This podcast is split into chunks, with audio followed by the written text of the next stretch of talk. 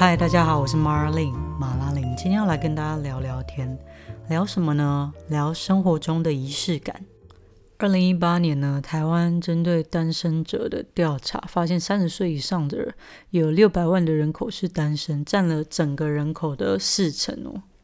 所以我想，有四十 percent 的几率呢，正在收听的你可能是单身。那我觉得。就算是单身啊，我们都可以把生活营造的很有回忆哈，很可以把生活过得很好。那这时候呢，想要把生活过得很有趣、很充实，其实我们不妨来了解一下如何营造生活中的仪式感，或者是你其实已经有有伴侣、有另一半，或者已经成家、有小孩的人，这时候仪仪式感也是非常重要的。在一个有仪式感的家庭长大的小孩呢，他的这个呃未来各方面的成长都会比一般的小孩来得好。像两个人呃情侣，如果愿意在生活中营造仪式感，也走的比较长久嘛。之前不是有文章说什么法国的女人啊，绝对不会在另一半面前放屁啊，因为他们要维持在生活中的那种。漂亮的那种女性的那种感觉，其实也是一种仪式感嘛，对吧？那嗯，村上春树，日本一个非常知名的小说作家，我猜大家应该都听过哈。他说啊，仪式是一件很重要的事，它让我们对在意的事情心怀敬畏，让我们对生活更加铭记和珍惜。像是我以前小时候，我的生日啊，我爸妈就会带我去玩具反斗城买礼物，那就是啊一种对生日的记忆。然后那时候对父母的印象就会是那种很正面的，哦，跟平常都不一样，就会觉得哇，爸爸妈妈对我真好诶。对啊，还带我去，就是你知道以前。对一个乡下的小孩来说：“你可以到台北，然后进到一个这么大玩具店，真的觉得 heaven 天堂。”还有另外一个特别仪式，就是会在墙壁有没有去记录你的身高？所以每一年呢，我就会看到有一个痕迹，就是我的那个身高曲线。啊，大概到了那个不再长高的那个日子之后，就就再也没有再做这件事情了。可是长大之后，还是会常常怀念。我就是回忆到我过去那种生日还蛮快乐的记忆，其实那就是一种仪式。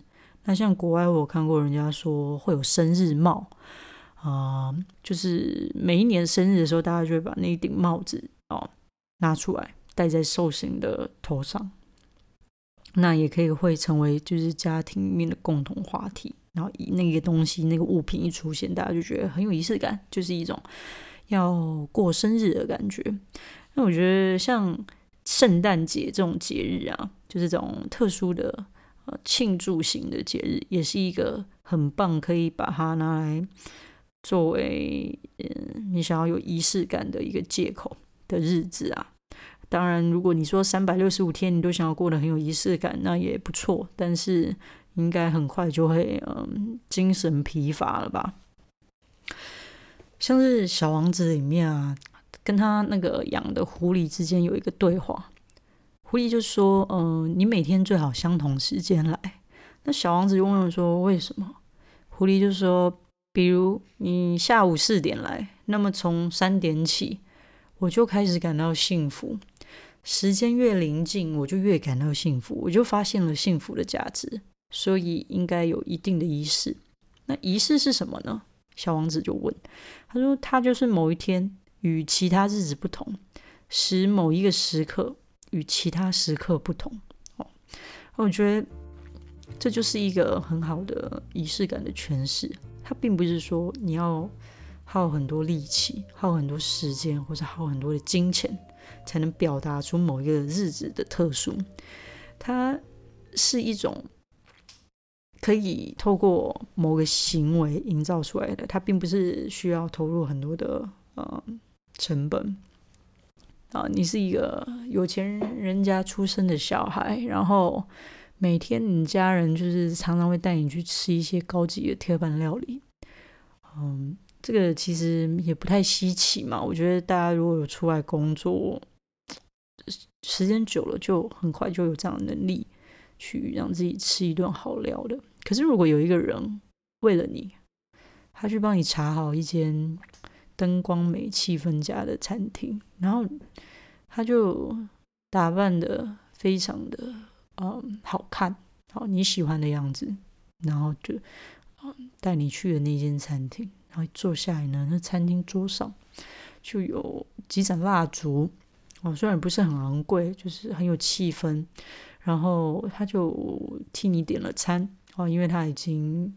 调查过你的饮食习惯，选了一个哦，搭配这个牛排吃的红酒，然后最后呢，他就拿出了他预先准备好的，比如说一个小甜点，类似柠檬派这样子好了。一整天下来，你就觉得这一天过过得非常的呃特别嘛，就是这个时刻跟其他时刻都不不太一样。自然而然的，你就很有这个记忆点。那在生活痛苦难过的时候，你就想到哦，尽管生命是这么的，嗯，无聊，然后要活得这么用力，可是总会有一些值得怀念的时刻，就像这个这个餐厅的 moment。嗯，你说这。这一套餐它可能不像是那种日式铁板烧要花很多很多的钱，可是那个人他用心准备了，去创造了这样子的仪式感，你有觉得很有趣吗？或者说你跟你的朋友约好，嗯嗯，圣诞节你们就是要穿毛衣，这也是一个仪式感。那久了以后，好朋友如果出国了，去远方了，但是你看到衣橱中。这一件毛衣，你就想到一起过的那个日子嘛。那尽管你是一个人，然后你没有朋友，每一年圣诞节你就把《Love Actually》好那个圣诞的那种电影拿出来看，你以为会记得说哦，每一年这个时刻我就是这么放松，那也是一种仪式感嘛。甚至要营造一个仪式感，也不用这么繁琐。比如说一到夏天。就找你身边你认为很重要的人一起吃一颗西瓜，从把它剖开，然后切片，大家一起坐在一起聊聊天，那也会是一年一度重要的一个团聚的日子啊，这样也是一种仪式感。那很多人呢会说，嗯，这些仪式感有点多余，甚至把它认为。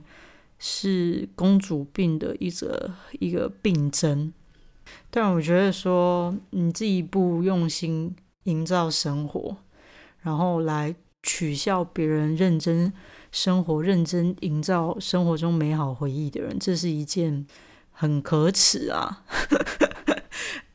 我老实说，我觉得营造仪式感，它背后是一件很理性的事情。怎么说呢？你看。呃，张忠谋最近不是也被颁奖吗？你知道，我觉得颁奖典礼某方面也是一种去去感谢你愿意这么努力去做一件事情，让大家可以看见你的一个仪式。所以他从我们的呃国小、国中一直到我们出社会，你看张忠谋先生现在已经八十几了嘛，他还是他还是去参加这样子的一个一个典礼啊。然后我我所谓的理性是什么？像之前我就很很幸运可以跟我老板一对一面谈，然后那时候我就问他一个问题，我说那个我我老板叫 Ken，然后我说 Ken，那个你已经就是财富自由了，哦，他他的等级比财富自由还要更那个啦，反正他就是钱对他来讲。他钱的概念对他跟我们的概念是完全不一样的。然后我就想说，你已经这么有钱了，也是大家眼中定义的所谓的成功人士。那你每天来上班的动机是什么？因为我很好奇啊。其实他已经完全可以不用来来工作，他也可以活得很好。然后这时候我老板就 拿起桌上的水杯，然后就问我说。那个 Mara，你觉得你跟这个水杯有什么不一样？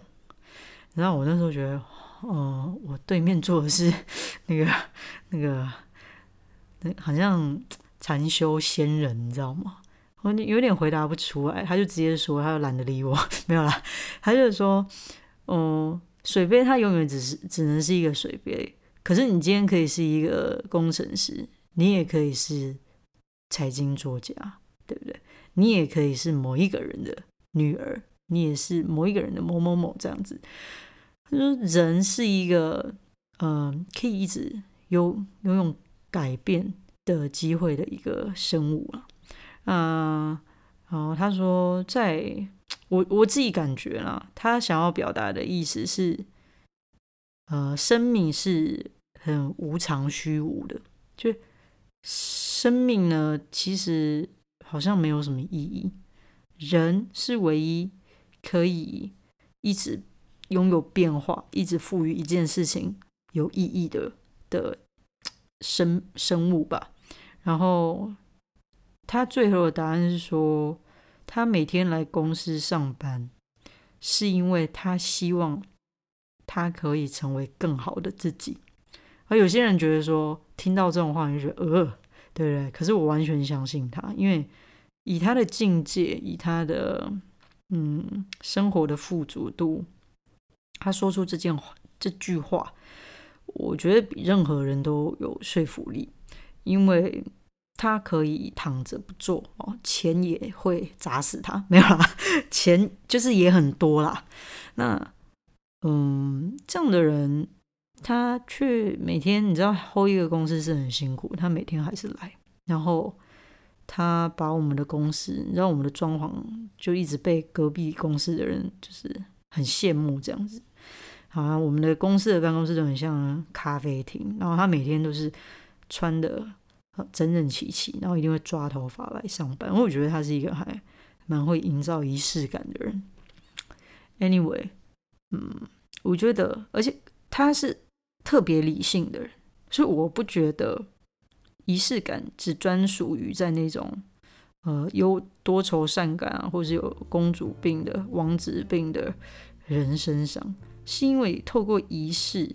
我们才有机会去珍惜某一个 moment，也因为有这些 moment，会觉得自己呃的努力在这么呃怎么说短暂又辛苦又非常虚无缥缈的人生当中，可以有一些些时刻来告诉自己，自己的存在是很很幸福的，很有价值的，而且更甚于是说，假设你是一个愿意营造，比如说。跟他人之间、朋友、家人、伴侣都营造很多特别的仪式感的时候，你反而是呃精彩丰富了别人的人生。OK，讲了这么多仪式感，我不知道你是否认同说生活必须偶尔还是要过得有一些仪式感嘛？当然，像今天就圣诞节嘛。我不知道你是怎么过的哦。如果你今天觉得过得很平平淡淡，你想要试试看，呃，很有仪式感的话，可不妨就是跨年的时候去好好安排一下。那如果你没有什么头绪的话，可以建议你就，呃，从随便看个几个简单的、好看的、温馨的电影开始，然后搭配一杯，比如说红酒啊，不然。不能喝酒的话，就喝个茶的魔手啊，搭配再再买一个好吃的蛋糕。反正还是老话一句嘛，就是再难过的日子都有一百部好笑的电影可以看。